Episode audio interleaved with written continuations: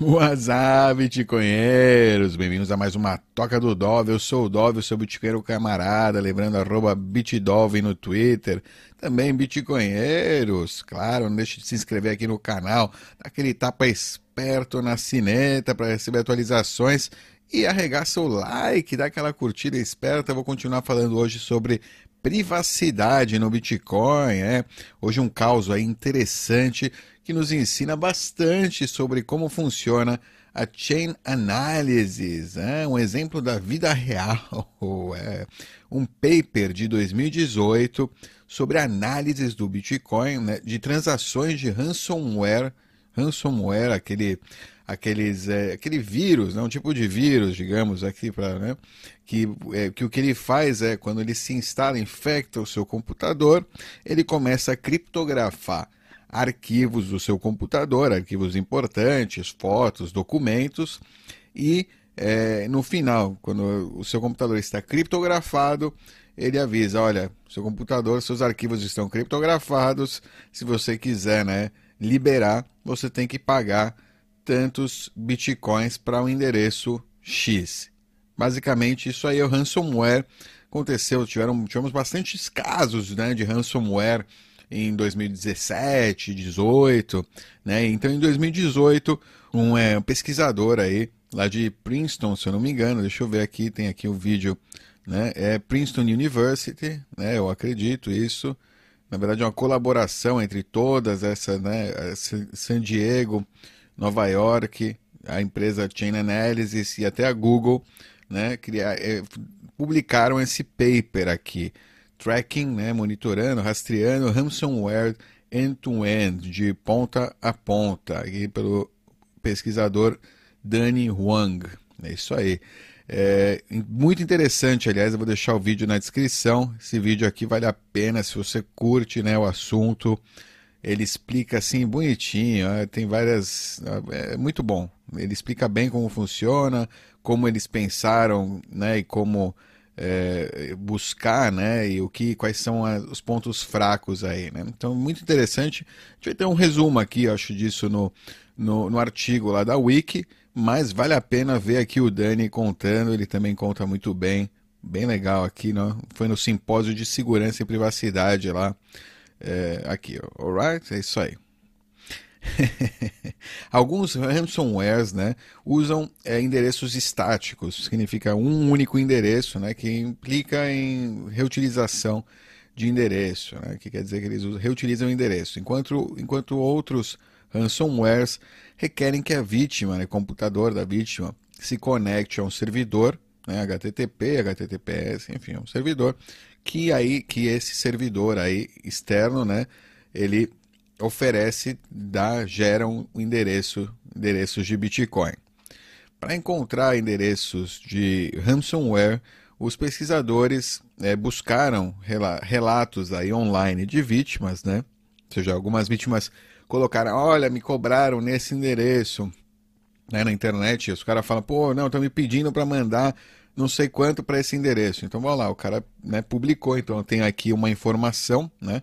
eu, se eu faço aquele endereço é de alguém né, que estava é, fazendo ransomware, né, de algum atacante, aí, de algum malicioso, aí, um black hat aí, que né, hackeou um computador em troca de Bitcoin, queria Bitcoins para liberar o Bitcoin, para liberar o computador. É, e então ele fez também reverse engineering, né, é, do, do, do, dos binários do ransomware, né, para tentar encontrar endereços dentro dele. Né? Alguns ransomwares não faziam essa conexão HTTP, simplesmente tinham né, dentro do próprio programa é, alguma forma, ou mesmo o endereço, como né, o, HTTP, o endereço HTTP é o que ele deveria se conectar, estava dentro, né, do, obviamente, do, dos binários, né, do ransomware, que é o programa, basicamente. Eles, eles fizeram a engenharia reversa do programa para ver o que, né, o que tinha lá. Eles também usaram pagamentos, ó, que a gente falou do comprador misterioso enviando uma quantia em BTC para endereços de ransomware e observando, né, para onde aquela, aquela moeda era enviada. Ou seja, é, entendeu? Interessante. Dois operadores de ransomware, Server e Loki, são os, o nome dos ransomwares, é, caíram, caíram nessa, né? mas um operador, o Sage, não e o seu cluster nunca foi encontrado. Ou seja, esse aqui foi mais esperto, né? o sábio, o Sage. Agora o Cerber e o Loki é, receberam, está recebido, não sei de onde é, e daí? É dinheiro, é dinheiro. Mexeram naquelas moedas, se ferraram. Os é, pesquisadores, e, né, no, ao meu ver, bela e moral. Os caras estão né, roubando, fazendo, né? Isso aqui é tipo é chantagem, né? É, enfim, roubo, chantagem. É, os pesquisadores usam o, a heurística, ou seja, do Common Input, para encontrar clusters, é, clusters que seriam tipo conjuntos né, de endereços. Né? Eles sabem que o CoinJoin quebra né, essas, essas deduções e então é, buscam também por coin, transações de CoinJoins detectáveis dentro dos clusters que indicariam uma quebra. Né? Isso foi antes da invenção ou da implementação do PayJoin. E aí é difícil.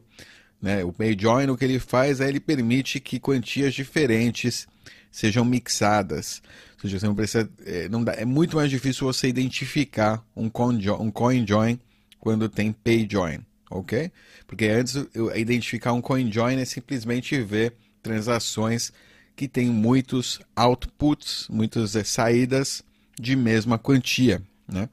É, isso significa né, que alguém está fazendo coin join, geralmente. No caso aqui com pay join, as quantias que saem são diferentes. A gente viu isso acho que na implementação do join market, é uma implementação do pay join ainda aí em desenvolvimento, né? ainda não está disponível, mas isso vai quebrar é, essas, essas deduções. Né? Os pesquisadores tentam então fazer match né, dos pagamentos que entram é, nos clusters de ransom, ransomware com spikes. Ah, com é, eles querem faz, fazem a relação, né? Então, entre esses pagamentos com aumentos nas buscas do Google por é, por aquele ransomware, por aquele, né, aquela mensagem que o ransomware fornece, pessoas né, receberam a mensagem e não sabem o que fazer. Isso aqui é de verdade mesmo? É, o que, que eu faço agora? O que, que as outras pessoas fizeram? Então as pessoas começam a buscar no Google e aí você vê né, então as relações também de aumento de buscas. Né? O Google então tem muitos data points aí para oferecer. E faz upload né, dos binários é, de ransomware. Ah, e também de uploads dos binários do programa lá do ransomware para websites que fazem rastreamento, monitoramento de malware, ou seja, quando começam a aparecer esses malwares, né, as pessoas que sofreram os ataques, é, muitas pessoas ou, ou, ou, técnicos que chegam a né, fazer serviço para aquelas máquinas pegam aqueles malwares né, enviam para sites aí de crowdsourcing que né, pegam inteligência das massas aí para alertar outras pessoas a que não aconteça com elas também, né? se houverem spikes aí, né, crescimento nas buscas do Google ou de envios de binários, sem um aumento né, correspondente na quantia de pagamentos de bitcoins entrantes, então isso indica que os pesquisadores é, erraram em alguns clusters que pertenciam às carteiras do ransomware. Ou seja, se você vê isso aumentando e aquelas carteiras que você deduziu, né? Porque é tudo dedução, não é ciência exata. Você tem uma exatidão, mas muito é dedução também, né? Então você pode associar esses data points para tentar, entendeu? Ver, seja, ah, eu associo o crescimento nas buscas e nos é, das denúncias com o aumento de transações para esses endereços que eu estou monitorando e que eu suspeito, né, que são relacionados com ransomware. Ok? Interessante. Também, né? É, é isso aqui que eles chamam de correlação de tempo. Isso aí é o que a gente chama da correlação de tempo em uso. Ok? Se chama correlação de tempo. Isso em chain analysis, na análise da blockchain. Os seus pesquisadores então concluem que eles estão né, perdendo, né, não estão encontrando a maioria dos clusters para é, Crypto Defense, Crypto Locker e Crypto Wall, é, mas provavelmente tem todos os clusters para outros para o outro ransomware que eles estão estudando. Ok? Enfim, não entendi essa parte, mas eu acho que a parte mais importante é entender isso aqui, né? Da, do tempo, a correlação de tempo. Uma transa, uma, se você entender isso aqui, me escreve aí nos comentários, de repente depois eu vou entender, mas vamos seguir para não, né, não parar aqui. Uma, uma empresa aí uma, de monitoração de transações, chamada Chain Analysis, todo mundo acho que conhece já, é usada então para descobrir a, quem são os donos de determinados endereços. Ou seja, eles pegam, então, tem uma empresa que já trabalha coletando né, data points sobre endereços, então eles te, também colaboram com eles para né, tentar saber quem são os donos de alguns endereços, já, se você já se sabe né, se existe né, alguma relação com outros pontos de dados aí. Funciona particularmente bem para exchanges, né? para corretoras que compartilham seus dados com a Chain Analysis. É, pois é. Como se não bastasse a obrigação de compartilhar com a, a database estatal né, de, da Receita, eles também têm que, algumas exchanges também compartilham seus dados com Chain Analysis. Por quê? Porque eles querem também receber dados. É meio um, né, uma colaboração, né? porque aí eles têm um maior controle dos que o dinheiro que entra, os bitcoins que entram, não tem um risco, entendeu? É, é, é para os dois lados, né? Eles têm que proteger aí a, o rabinho deles também. Então é isso aí. Com isso, com isso o destino do, dos fundos de ransomware podem ser monitorados, né? rastreados. O, a, o destino conhecido o maior destino conhecido, né, no caso aí, é a BTCE, era, era a BTC, já não existe essa corretora, acho que por isso aí, né, por parte, por isso, provavelmente por outras coisas, é, por servir, né, como uma, um, uma, como é que chama, um lugar aí para uma vazão aí, né, desses, de bitcoins vindos de proveniência ilegal aí para muita gente, terminou sendo fechada essa corretora, aí FBI e tal, enfim, foi né, toda uma perseguição aí ao, ao dono dessa da corretora, enfim. É, que, ah, aqui, uma exchange russa de Bitcoin que agora foi, já foi fechada, né? E ela, que ela, ela tinha controles muito relaxados aí e era muito conhecida por ser usada por criminosos, ok? No entanto, a, a maioria dos fundos é enviada para destinos desconhecidos, ou seja, ainda estão na rede Bitcoin aí provavelmente ou foram vazados aí na rua, PT, P2P e tal, enfim, outra, outras formas de, né, de troca. Ou até por troca por é, objetos, coisas, né, bens de consumo, né, digamos. um ransomware aí chamado CryptoXXX é mais ou menos 95% enviado para desconhecido. Ou seja, o cara não entra em exchange aí, que na minha opinião é uma boa prática. tipo, cara esperto. Enfim. É, o WannaCry tem 100, oh, tinha 100% desconhecido. Mais esperto ainda. Os pesquisadores escrevem é, BTC, eles escrevem BTC no abstract do paper no abstract e na conclusão do paper, porque foi o maior destino que eles puderam encontrar, mas na verdade a maioria do dinheiro de ransomware né, não pôde ser rastreado. Ou seja, os, quem criou né, tem inteligência aí criptográfica e, é, né? O pessoal, pessoal acho que cria esse tipo de, de, de aplicação, né, de aplicativo, sabe do que está acontecendo, sabe com o que está lidando aí, sabe com o tipo de, né? É, tem um pensamento adversário, né, digamos. Né? Enfim. É, o paper é um excelente, então, como a gente falou, é um excelente exemplo né, de como as transações são rastreadas. Então, é muito legal mesmo. Você vê todo o processo aqui que ele passou, né, toda é bem interessante isso, de como, ele, como eles encontraram os endereços, com que partes eles colaboraram. Vai te dar uma boa, um bom insight aí do que acontece por trás dos panos aí em empresas de chain analysis, ok? Então, bem interessante mesmo.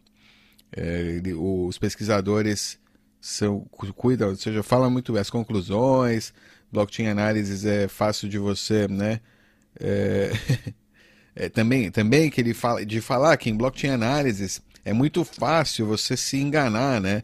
E pensar que você sabe mais do que você sabe. Às vezes essas deduções, essas assumptions que você tem é, não são tão reais, né? Porque você pensa que é uma coisa, mas na verdade, né? Como é um, as duas partes, tanto a parte tem uma parte que está tentando te monitorar, rastrear, e você como usuário, né, como indivíduo privado ou empresa, enfim, né, está querendo se proteger. Então é um ambiente adversário aí que gera, né, é, confusão, porque você, cada um está agindo nesse jogo aí para tentar se é, tirar o máximo para o seu lado, né? Então é um jogo aí bem interessante para você é, pensar, né, suas estratégias aí para ganhar no jogo da privacidade. É, então, é, então, então é interessante, bem interessante isso aqui. Se você ganhar, quer ganhar no jogo da privacidade, interessante entender como o seu adversário, entre aspas, adversário, né? Não estou falando, né? Enfim, mas é o seu adversário, a pessoa que quer tirar a sua privacidade, né, expor a sua privacidade, o seu direito de privacidade. Então, é bom você entender como ele opera, ok? É bem interessante. É, ele fala, ransomware é, um, é, uma ameaça, né? Ou seja, o ransomware é uma ameaça e é muito importante que você tenha bons backups dos seus dados importantes. É um lembrete aqui, né? Ransomware existe, não vai terminar tão cedo é, as pessoas que trabalham com isso fazem isso, ó, você viu, 100% desconhecido, o cara sabe o que está fazendo, então fica esperto aí, cuida bem aí dos seus dados importantes, para se acontecer com você, você simplesmente mandar o cara tomar no rabo dele, reiniciar sua máquina, formatar ela e fuck it. é isso aí, Bitcoinheiros, acho que é só. É, não deixem de ver o vídeo, realmente interessante, tem muitas coisas para aprender lá. Aquele abraço, tchau!